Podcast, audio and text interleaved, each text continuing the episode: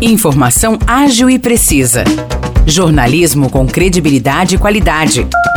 92 News. 92 News. O podcast do Jornal da 92.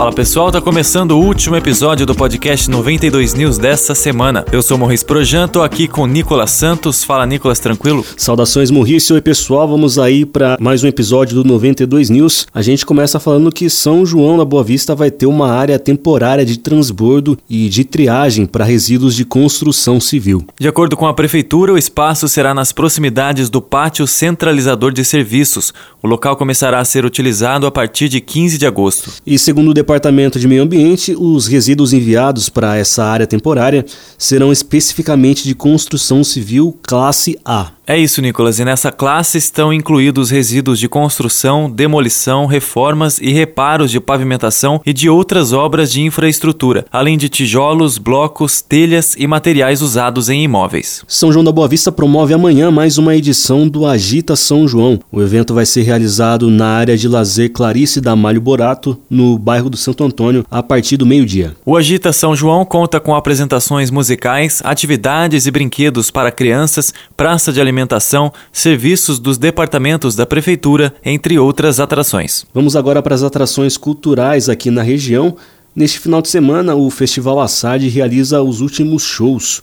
Hoje, às oito e meia da noite, tem show com Carol Panese, a Jurinan Zuarg e Fábio Leal no Teatro Municipal de São João. Já amanhã, às cinco da tarde, tem show com o quarteto Abayomi, na Praça Coronel Joaquim José. Mais tarde, às oito e meia da noite, o grupo Mauaca se apresenta no Teatro Municipal. No domingo, às nove e meia da manhã, tem um clube de choro Jorge Assage no Teatro Municipal. Às onze da manhã, a Lira Orquestra de Ribeirão Preto, que é formada somente por mulheres, traz um repertório variado ao Teatro Municipal. E fechando o Festival Assad, o grupo Jasmine's Big Band se apresenta no Teatro Municipal às 7 da noite. Falando agora de Vargem Grande do Sul, no próximo domingo acontece a tradicional Romaria dos Cavaleiros de Santana. A saída vai ser na Igreja de São Joaquim às 10h30 da manhã, percorrendo as ruas da cidade até a Igreja Matriz de Santana. Na Praça da Matriz tem a apresentação da Orquestra de Viola Caipira a partir das 10 horas da manhã. E ainda em Vargem Grande do Sul, segue neste final de semana a programação da Festa da Batata. Hoje tem shows das duplas Douglas e Vinícius e Hugo e Guilherme.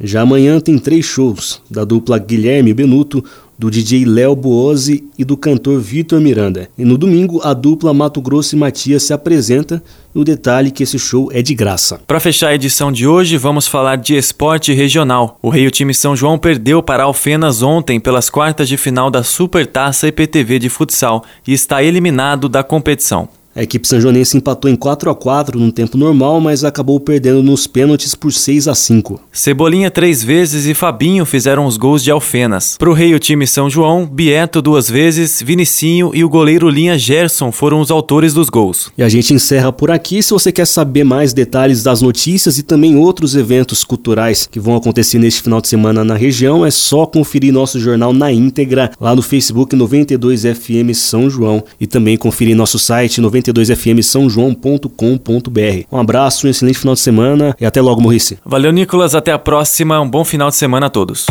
Para mais notícias de São João da Boa Vista e região, acesse 92fm São João.com.br ou siga 92fm São João nas redes sociais.